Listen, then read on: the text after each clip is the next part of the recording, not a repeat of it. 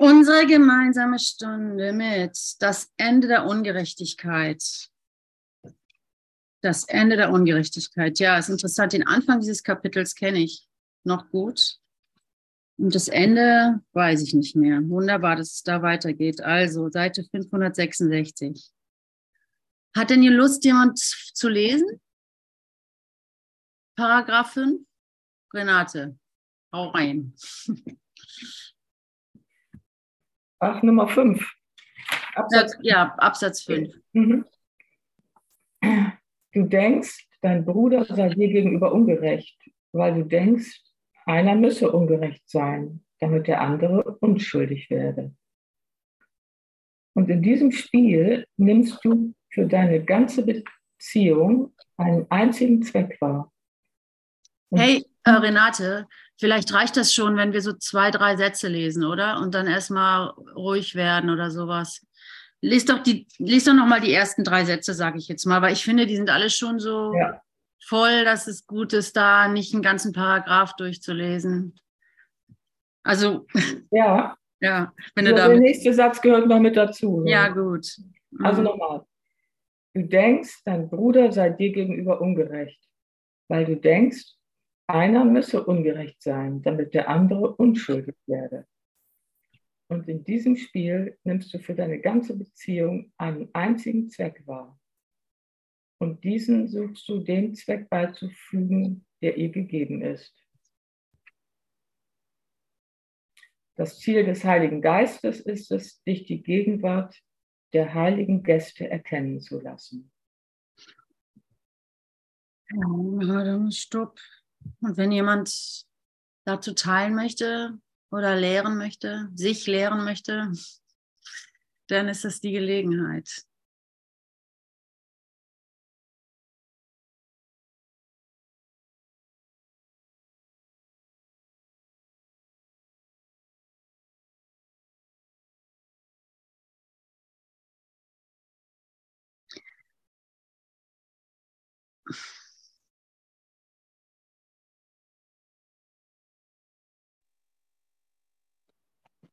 Ich möchte dazu vielleicht teilen, was ich gerade von Renate gehört habe, dass in uns so tief das Thema Schuld und damit, wenn da eine Schuld ist, dann bin ich unschuldig und dass wir uns davon doch endlich verabschieden sollten. Es geht niemals um jemanden schuldig zu fühlen oder schuldig zu machen. Und deswegen ist es ganz wichtig, einfach den anderen so sein zu lassen, wie er ist, ohne Bewertung.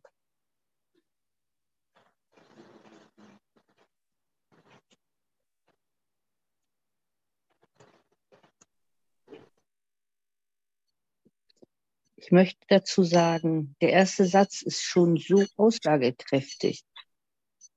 Du denkst, dein Bruder sei dir gegenüber ungerecht. Ich denke das. Mhm. Weil du denkst, einer müsse ungerecht sein, damit der andere unschuldig werde. Also in dem Menschen oder im Geist steckt immer dieser Wille oder dieses, dieser Wunsch nach Schuld. Selbstschuld, was er selbst gemacht und so weiter. Hm. Ganz klar, ja. Ich beobachte das. Eleonora? Hm. Und dann wird von einem Spiel gesprochen. Und in diesem Spiel, ein Spiel, nimmst du für deine ganze Beziehung einen einzigen Zweck wahr. Also ich suche in diesem Spiel immer einen Zweck.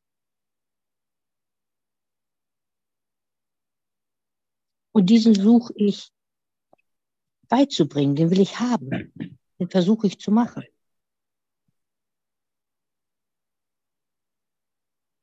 Und dann heißt es, das Ziel des Heiligen Geistes ist es, dich die Gegenwart des Heiligen Geistes erkennen zu lassen. Da ist die Erlösung.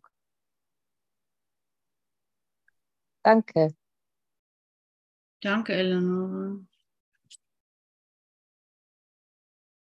Ja, ich finde auch, dass in den Sätzen wieder mal alles drin ist, um mich abzuholen. genau das ist, was der Kurs macht. Er holt mich da ab, wo ich, wo ich immer denke, ich sitze in der Zwickmühle. Verdammt nochmal, ich sitze in der Zwickmühle. Ich weiß ja, dass ähm,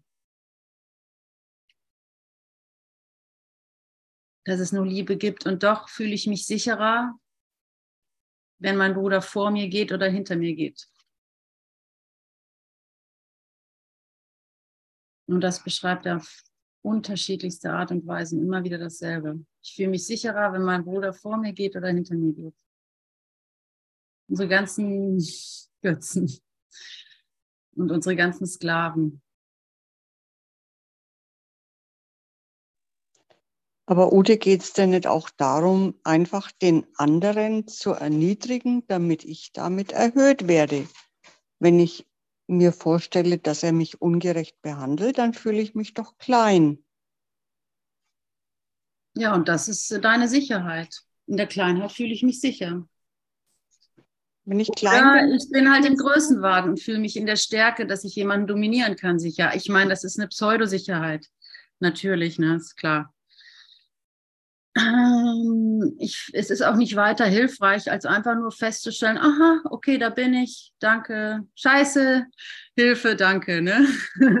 Dafür ist das Ganze ja nur da. Also so, ne, also da ist ja nichts zu finden. In diesem ganzen Spiel ist ja nichts zu finden. Und es ist ganz lustig, kurz bevor diese Stunde anfing, hatte ich so damit zu tun. Also Mal Wolfgang hat mir aus einem Buch vorgelesen, Liebe in Zeiten der Aufruhr heißt es. Nee, äh, Liebe in Zeichen, Zeiten des Hasses, da ging es um die 20er Jahre. Wie die ganzen Autoren, die ganzen Schriftsteller, die ganzen Künstler, 30er Jahre, so Kafka, Dali, äh, Mark, äh, Kirchner, wie sie alle heißen. Also so hier ihre Liebe gelebt haben, die Freiheit und die Liebe und die Verzweiflung.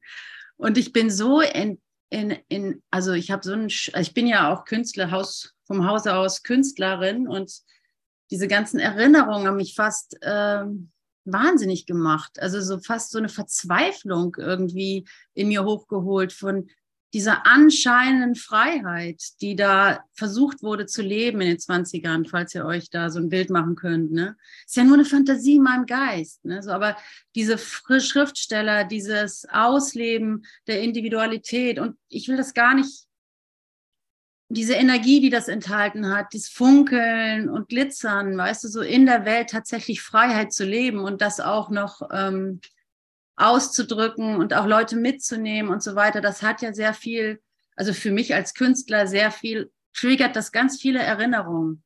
Und ich habe echt gemerkt, oh, ich bin tot unglücklich. Ich bin tot unglücklich. Das macht mich so unglücklich irgendwie.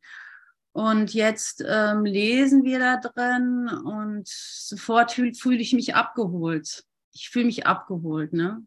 Ich weiß nicht, wohin das führt der, ich weiß nicht, wohin der Kurs führt. Ich weiß nicht, wie der Himmel aussieht. Ne? Ich weiß es nicht. Ich, ich, aber ähm, ich fühle mich abgeholt. Ja, er versteht, wo ich herkomme und ähm, lässt mich da nicht alleine mit. Und ich habe mich tatsächlich alleine gefühlt, bevor ich die, bevor ich ähm, diese, diesen Raum hier aufgemacht habe.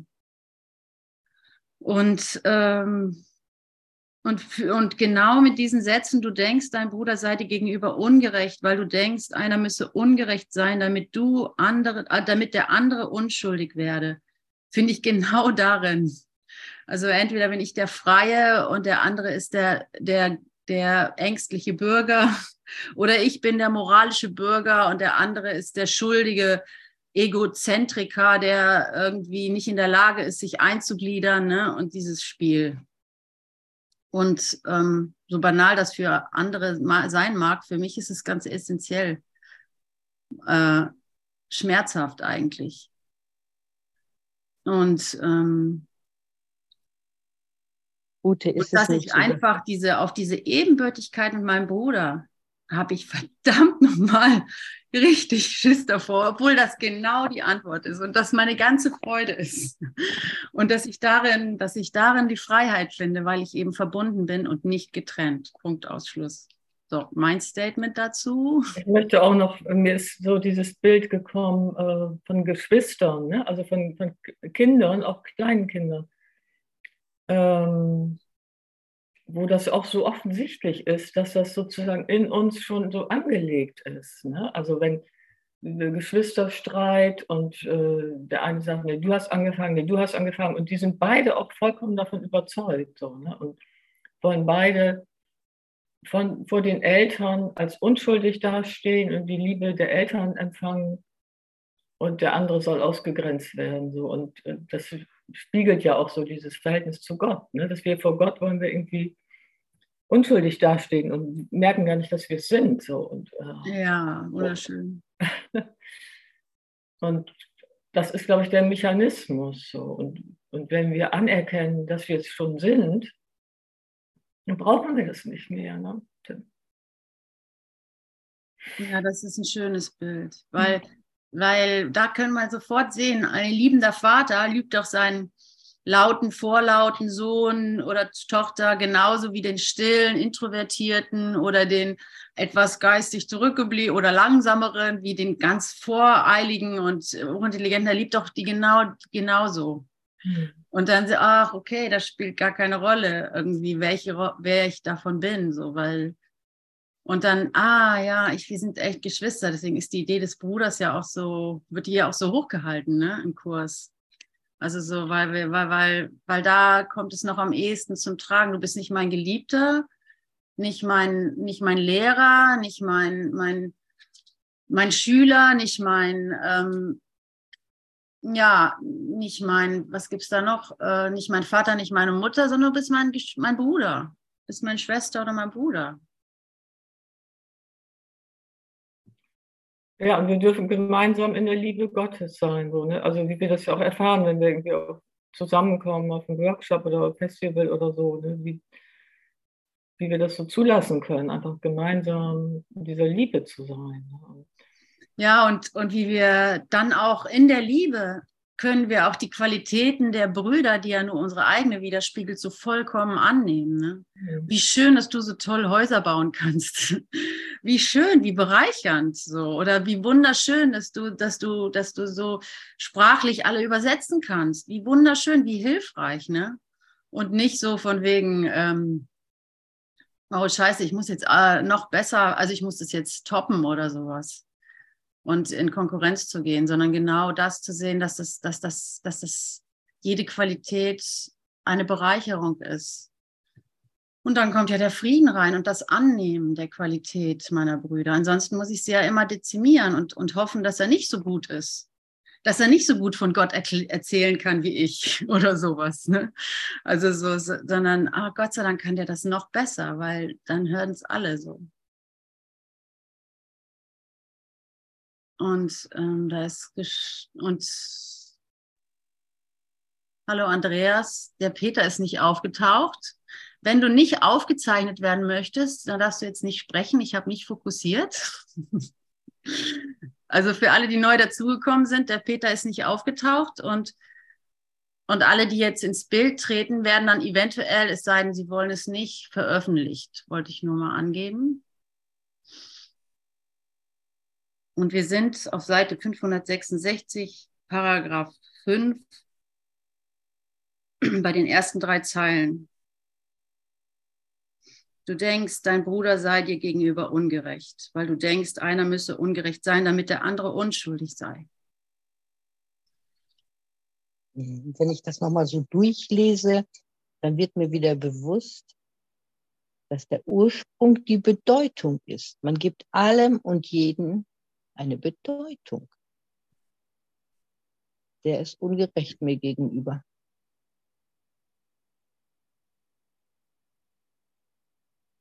Ja, weil ich mich ungerecht behandelt fühlen möchte, weil ich mich da sicherer fühle. Ich kaufe mir Sicherheit, indem ich mein Erbe wegschmeiße. Ich kaufe mir Pseudosicherheit, indem ich ein bisschen vor oder nach meinem Bruder gehe. anstatt ihn zu mir heranzuziehen, anstatt ihn die Hand zu halten. In meinem Wahnsinn allerdings nur, ne? Und der hört ja auch von, Zeiten, von Zeit zu Zeit auf, der Wahnsinn, wie jetzt zum Beispiel. Und der Frieden kehrt ein. Das spürst du an deiner Dankbarkeit. Kein Frieden ohne Dankbarkeit im Herzen.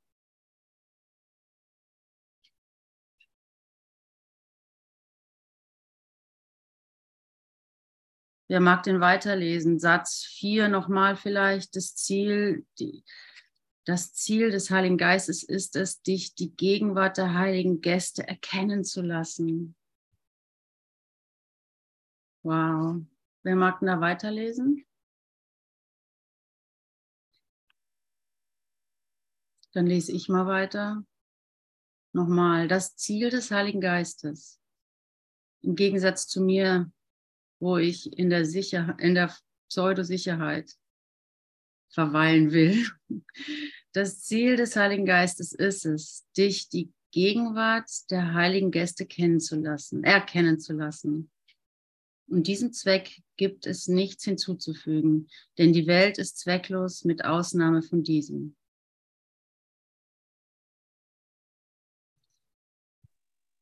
In der Gegenwart, also jetzt gerade, den Gast als heilig zu sehen. Das ist der einzige Zweck.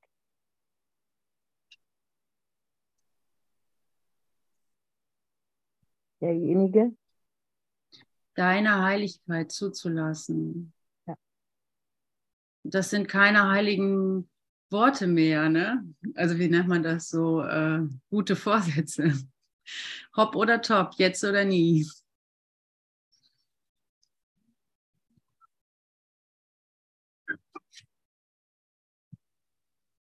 Gott geht mit mir, wohin auch immer ich gehe. Gott geht mit mir in, zu euch, weil ihr zufällig, zufällig in Anführungsstrichen, zufällig da seid.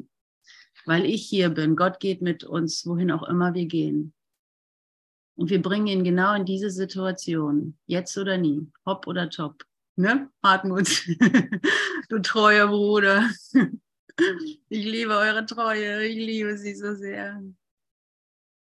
Sie wird euch nicht, wie heißt es noch, ähm, dein, der, sicherlich äh, ratet der Kurs nicht dein Bruder, wie heißt es noch? Du sollst, wenn dein Bruder dich bittet, mit ihm zu gehen, sollst du doppelt so weit mit ihm gehen. Und er, äh, er ratet sicherlich nicht, deinen Bruder zurückzuwerfen. Und sicherlich wird es auch nicht daran mangeln, an Wert, den du dadurch gewinnst. Äh, dein Bruder, mit deinem Bruder zu gehen. Es zahlt sich aus, so deine, deine Hinge Hingabe an deinen Bruder zahlt sich aus und das ist wahre Inspiration. Ja, also nochmal.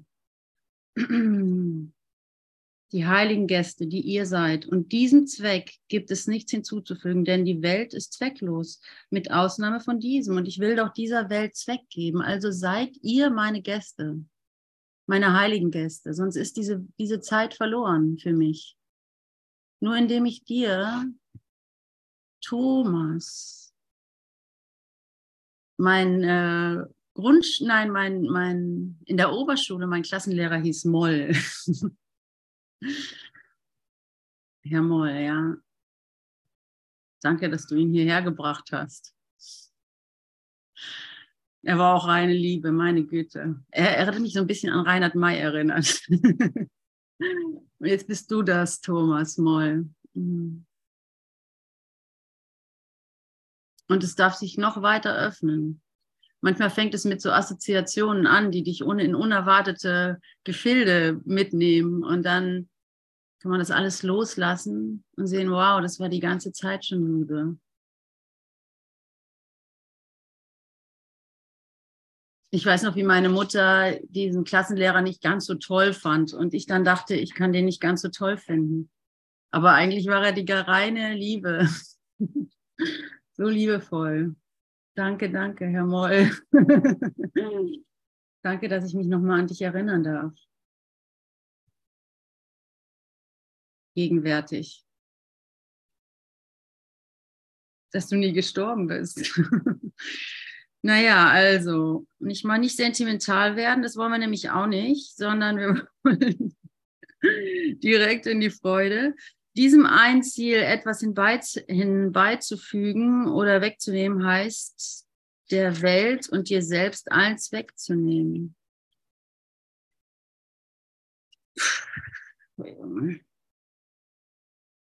Hat jemand ein Beispiel dafür mit dem Hinzufügen?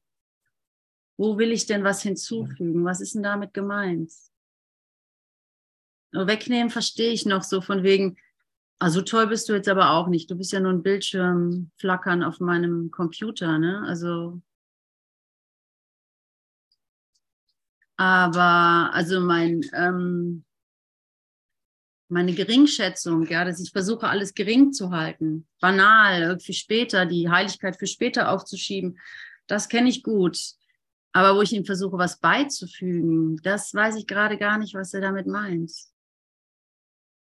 Hat da jemand zu was?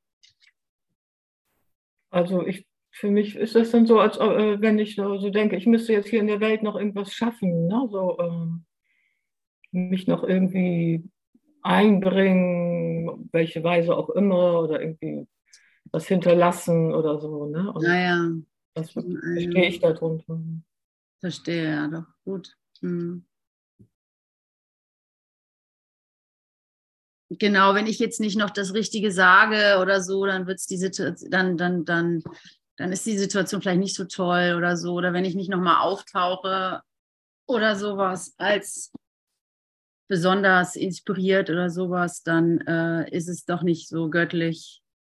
Oder dann komme ich nicht zu meinen, äh, wie heißt es, zu meiner Befriedigung oder so, dass ich mir einen Wert geben kann dass ich doch gut genug bin. Oh, wie schön, ne? dass wir das wirklich lassen können. Und trotzdem nicht passiv werden. Ne? Ganz, aber ich weiß nicht, ob ihr das kennt. Ne? Was mich auch ein bisschen beschäftigt, ist, dass ich eigentlich gar nichts mehr ohne Gott machen möchte. Und dann denke ich irgendwie schnell, ach, dann sitze ich nur auf der Couch rum, mach gar nichts mehr. So ungefähr, ja.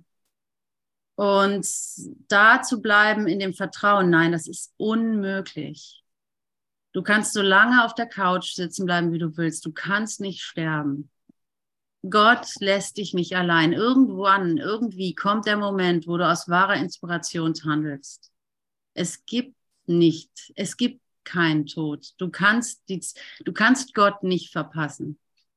Du darfst es dir erlauben, nichts zu tun und mutig zu sein, sagen, okay, vielleicht ähm, passiert, bin ich tatsächlich schon in Ordnung, genau jetzt. Und wenn die Zeit kommt, gibt mir mein Vater genau die Rolle, die ich brauche in dieser Welt, falls es noch eine nötig ist, ja. Also du kannst, mit anderen Worten, du kannst es nicht versauen, indem du dieses Leben verpennst und dann vielleicht im nächsten Leben nochmal die Chance hast und so weiter, ja, so insgeheim.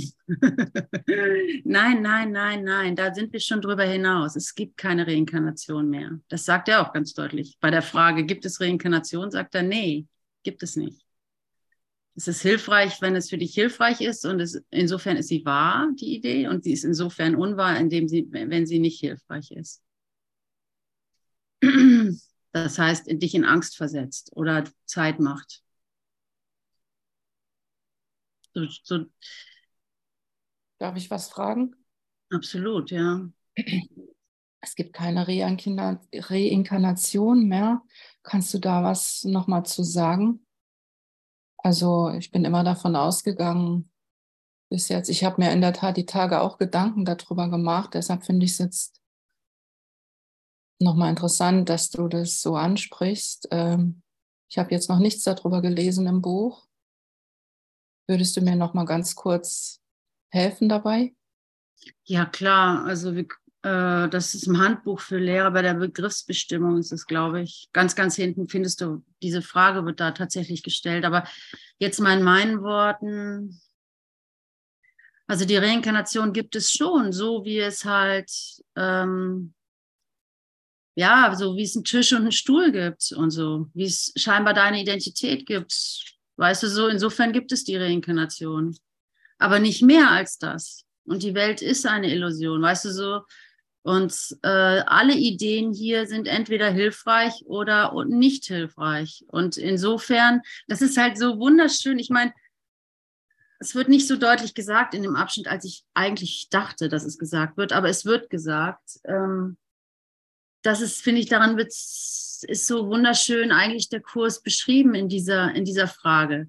Gibt es Reinkarnation? Und dann sagt er, insofern diese Idee hilfreich ist, ist diese, gibt es diese, gibt, ist es, insofern sie hilfreich ist, gibt es sie. Und insofern sie nicht hilfreich ist, gibt es sie nicht. Also es ist ein ganz anderes Denken. Daran kann man quasi schlussfolgern, wie das alles gemeint ist. Insofern sie hilfreich ist, insofern sie Liebe transportiert, ist sie eine wahre Idee. Und insofern sie dich gefangen hält in der Idee der Zeit, dass du was abarbeiten musst, dass es nicht jetzt geschehen kann, dass es, ähm, dass du Traum, dass du vergangene Leben aufarbeiten musst, dass das Rad der Zeit nie aufhört. Ne? Inso, insofern es dich in Angst versetzt, ist es, ist es keine wahre Idee. Ist das nicht, also so funktioniert der Himmel. Also da, daran kannst du dich erinnern, was eigentlich mit all dem gemeint ist. Versteht ihr, was ich meine? Ja. Ich, schon, ne? ich sehe da Positives. Ich habe hier gerade die Stelle. Soll ich mal kurz vorlesen, zwei Sätze? Ja, bitte. Ja, unbedingt. Auch so schön. Ähm, für einige mag das Konzept tröstlich sein und wenn es sie ermutigt, ist sein Wert offenkundig. Es ist jedoch gewiss, dass der Weg zur Erlösung von denjenigen gefunden werden kann, die an Reinkarnation glauben, wie auch von denjenigen, die es nicht tun. Die Idee kann deshalb nicht als wesentlich für den Lehrplan betrachtet werden. Ja. Es gibt immer ein gewisses Risiko darin, die Gegenwart in Begriffen der Vergangenheit zu sehen.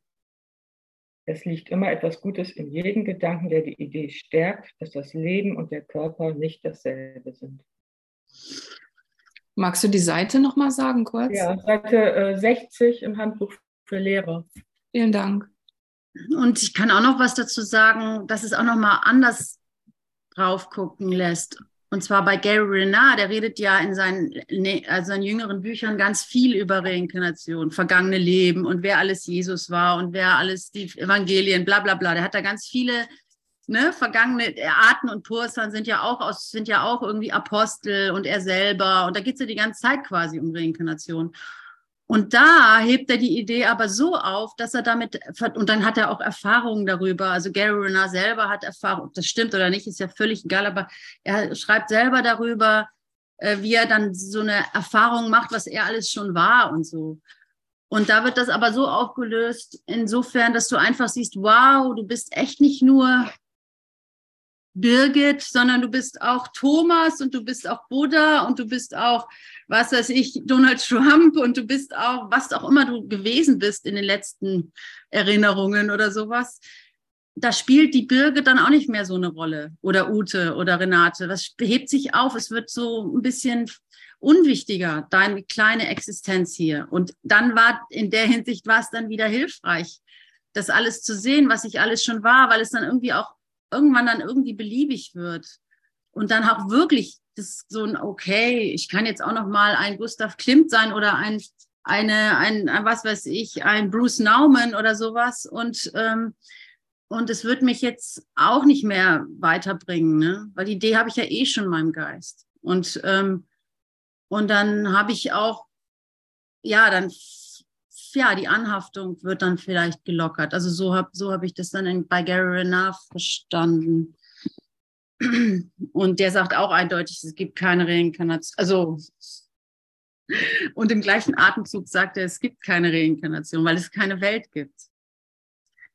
Ja, jetzt. Danke, danke. Ja, danke für die Frage. Die Seele, unser reiner Geist, ist ewig und ohne Gegenteil. Das ist die Wahrheit. Und der getrennte Geist, der kann träumen, was er will, Er kann von Inkarnationen träumen oder dieses oder jenes oder. Aber das ist nicht die Wahrheit, sagt der Kurs. Du bist die Ganzheit, du bist der reine Geist.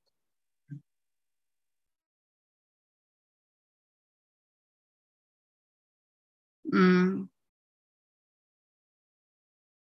Ja, danke.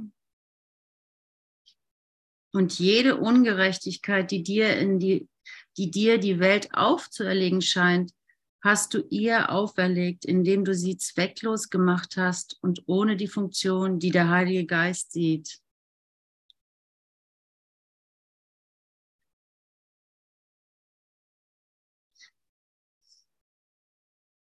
Also meine Selbstrettungsversuche, meine Identitätsrettungsversuche.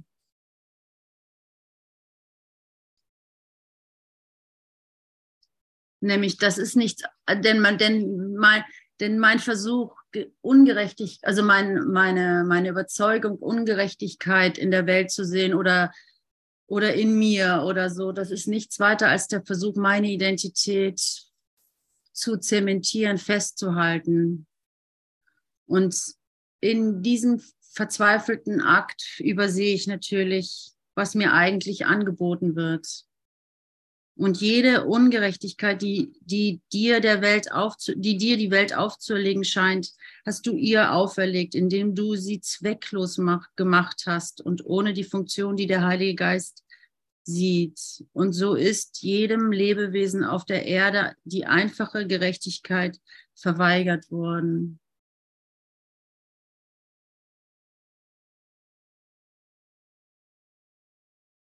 Immer wieder das Gleiche, immer wieder das Gleiche. Ich gebe allem die gesamte Bedeutung, die es für mich hat, und sie kommt aus der Vergangenheit. Und damit halte ich alles an, in Position, so gut ich nur kann, weil ich Angst vor dem Licht habe. Das einfach nichts weiter ist als Veränderung. Und wieso haben wir Angst vor Veränderung? Weil der erste Moment, wo ich erf- ähm, wo ich erf ähm, Veränderung erfahren habe, die Trennung war. Und das hat mich zutiefst erschüttert und in dieses sogenannte Trauma geschickt, ja. Und jetzt ist Veränderung aber ein, das der Weg nach Hause. Und ich war, ich habe Angst vor dieser Veränderung, weil es mich an die Trennung erinnert. Deswegen heißt es in der Bibel, es ist alles auf den Kopf gestellt. Wie oben, so unten und so weiter. Jetzt ist es, jetzt ist es der Weg nach Hause. Du musst keine Angst mehr haben. Die winzig kleine Wahnidee ist aufgehoben. Und so ist jedem Lebewesen auf der Erde die einfache Gerechtigkeit verweigert worden. Und Leute, ich weiß nicht, was mit Gerechtigkeit gemeint ist. Das ist mir so lange, was hier mit Gerechtigkeit gemeint ist, das ist jenseits dessen, was ich, ähm, was ich, äh, ist, ist, ist Erkenntnis. Das muss ich euch nicht, das kann keiner in Worte fassen. Aber es darf mir gezeigt werden. Mag jemand weiterlesen? Letzter Paragraph, die ersten, den ersten Satz oder die ersten beiden Sätze? Ja, das kann ich machen. Danke, Andrea. Was die Ungerechtigkeit dir antut, der du ungerecht beurteilst und so siehst, wie du geurteilt hast, kannst du gar nicht abschätzen. Die Welt wird trübe und bedrohlich. Keine Spur des ganzen frohen Funkelns, das dir die Erlösung bringt, ist für dich wahrnehmbar, auf dass es deinen Weg erhelle.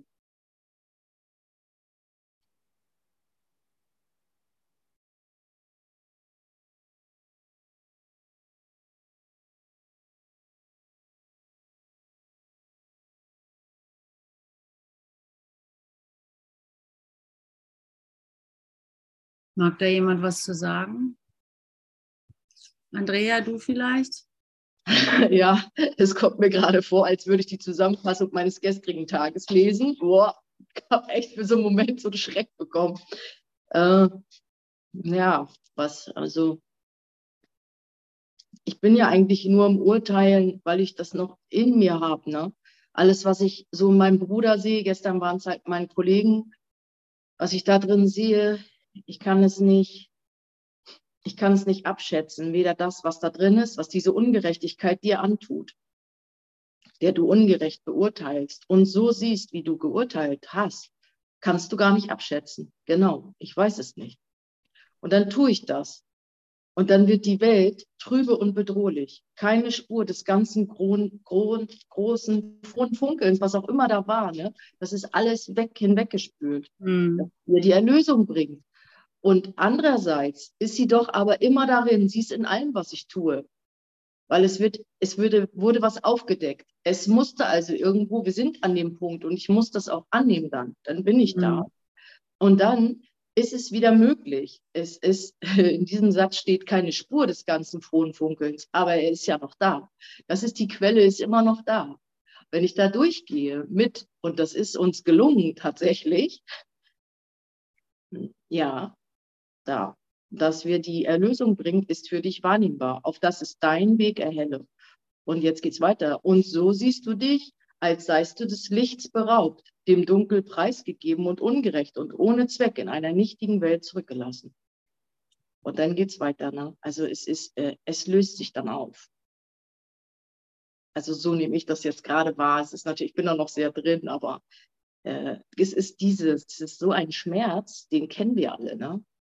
Und da tapsen wir auch schön voll rein, aber wir können uns eben dann auch entscheiden, das Licht zu sehen, auch darin, ne? da ist auch die Lösung. Wow. Mhm.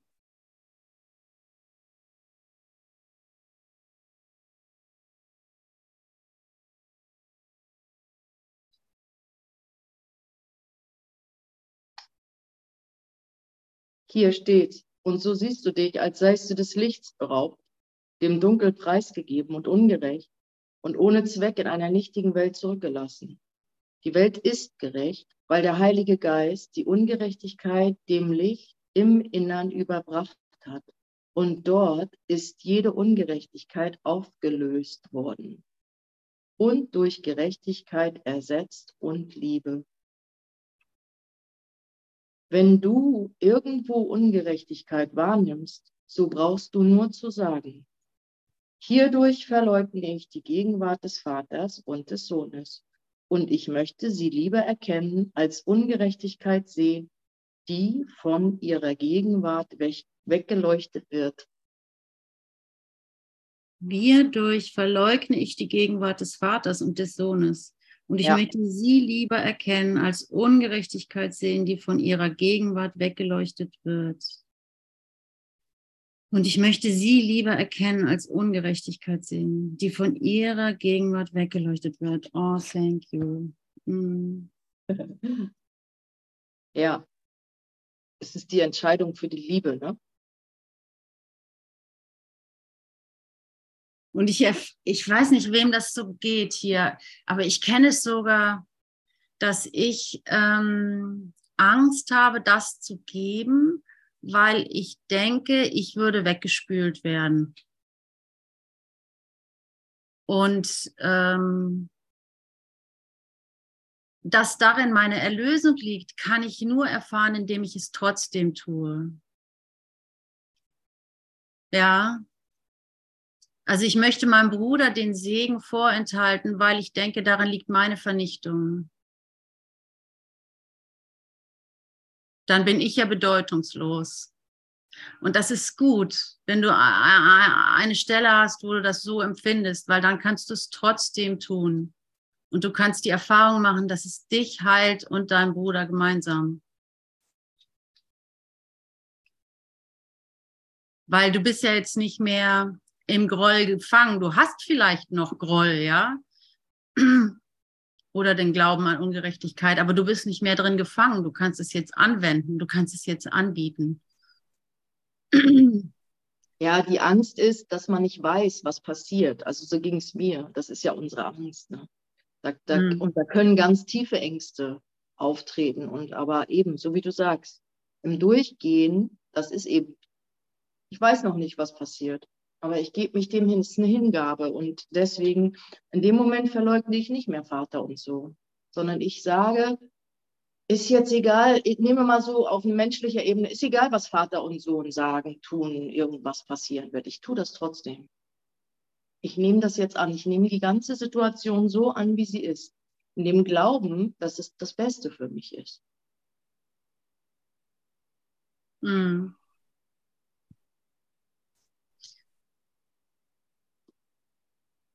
Und aus diesem Glauben wird ein Wissen, weil du es einfach schon erfahren hast und immer wieder erfährst, Ja. dass der Segen deiner ist, den du gibst. ja, und dass die Welt schon erlöst ist. Ne? Mhm.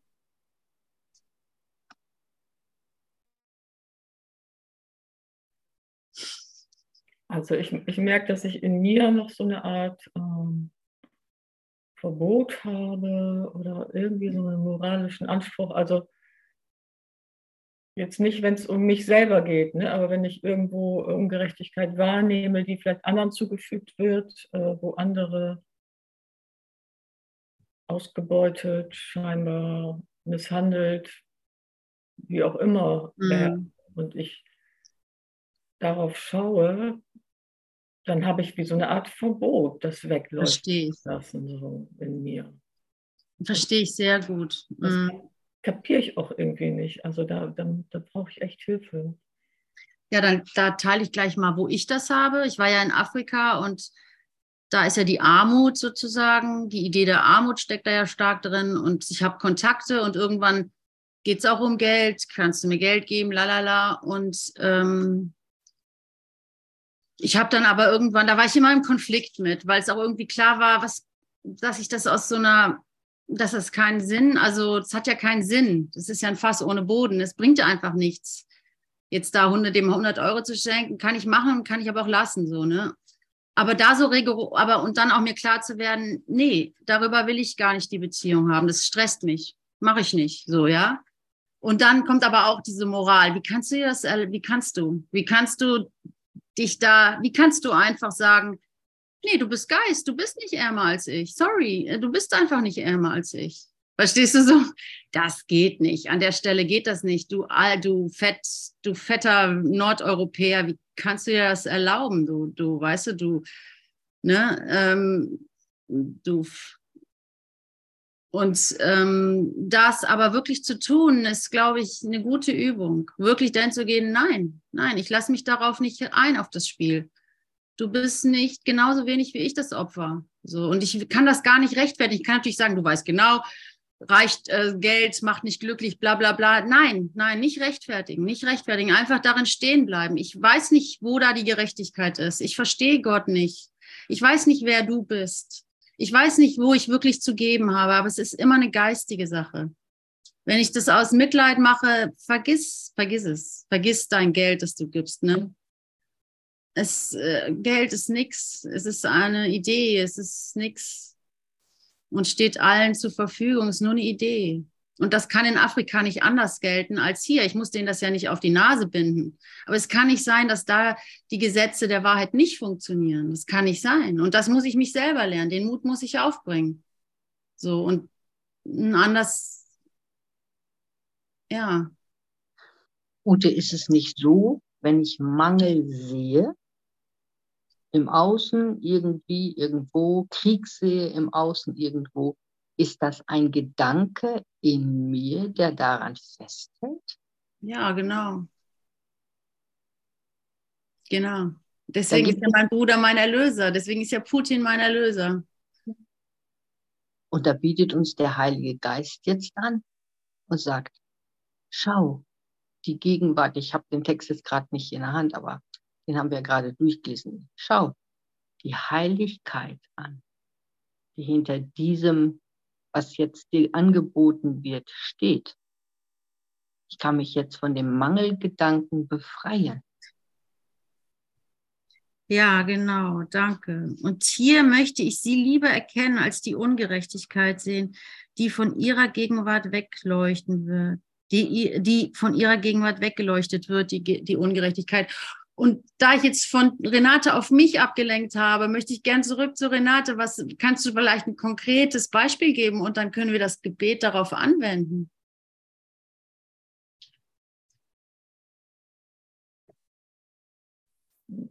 Was mir spontan einfällt, ist irgendwie zum Beispiel ähm, diese ganzen Arbeiter da in den äh, arabischen Staaten, die da so wie Sklaven gehalten werden und äh, ich meine, das ist sehr weit weg, ne?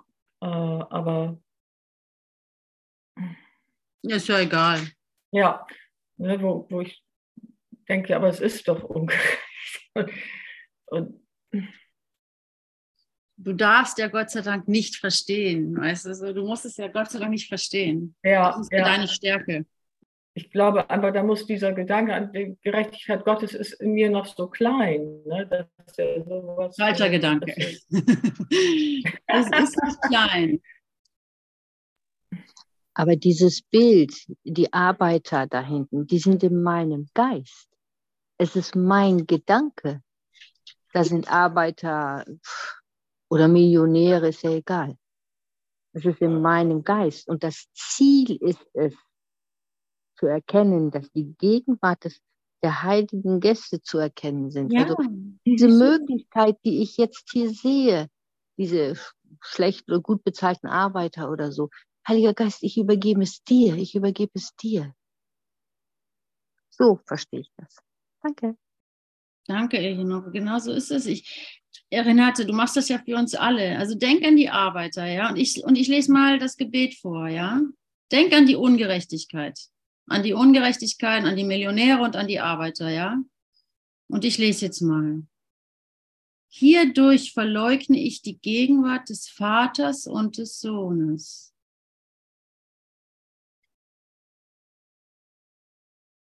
Also die Armen und die Reichen. Ne? Und ich möchte sie lieber erkennen, also den Vater und den Sohn, als Ungerechtigkeit sehen, die Armen und die Reichen, die von ihrer Gegenwart einfach weggeleuchtet wird. Hm.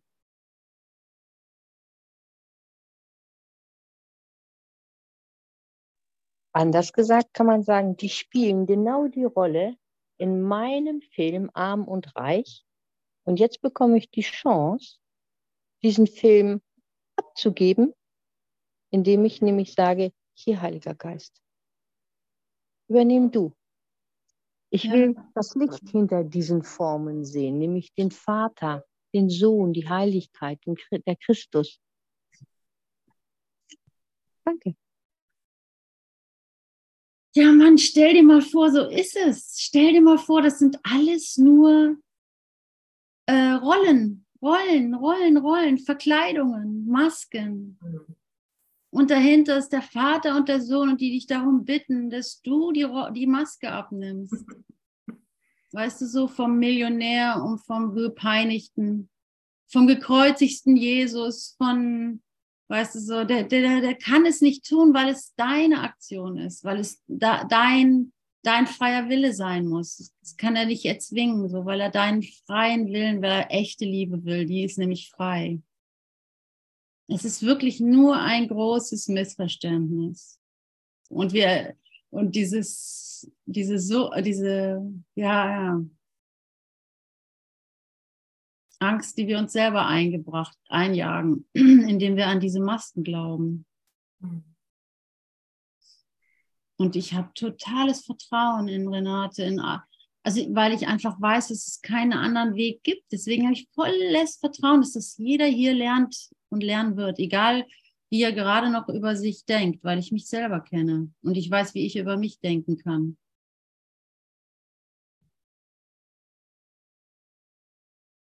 Es ist keiner ausgeschlossen. Und gerade eben noch, vor kurzem, habe ich noch gedacht, und zwar, ich rede von Jahren, also vor 20 Jahren habe ich noch gedacht, es könnte, es könnte jemand ausgeschlossen werden. Und das denke ich nicht mehr. Es geht nicht, dass irgendeiner zurückbleibt. Ganz oder gar nicht, jetzt oder nie. mit jedem Augenblick, wo wir in die Welt schauen und denken, dass wir da ein Haus sehen, ein kleines, ein großes, bin ich schon wieder gefesselt in diesem Gedanken, dass etwas anders ist als das göttliche Licht. Hm. Und ich sage, oh, da ist eine Blume, die ist aber schön. Ah, ich hätte aber lieber gerne das oder, oder das oder das. Jedes Mal, irgendwo steht das im Kurs so deutlich. Wenn du in diese Welt schaust, bekommst du das Angebot, wie du sie sehen willst. Wenn du normal schaust, dann siehst du immer die Trennung klein, groß. Aber schaust du mit den Augen Christi, dann siehst du immer nur das Licht. Ich glaube, das ist, das ist die Kunst, sich zu befreien. In allem und in jedem das göttliche Licht sehen. Ob es der Reiche ist oder der Arme, spielen alle nur meine Rolle. Und sich dessen bewusst zu werden, ist alles nur meine Rolle. Aber ich kann da mit liebenden Augen drauf schauen. Mit dem, wie der kleine Prinz sagt, du siehst nur mit dem Herzen. Danke.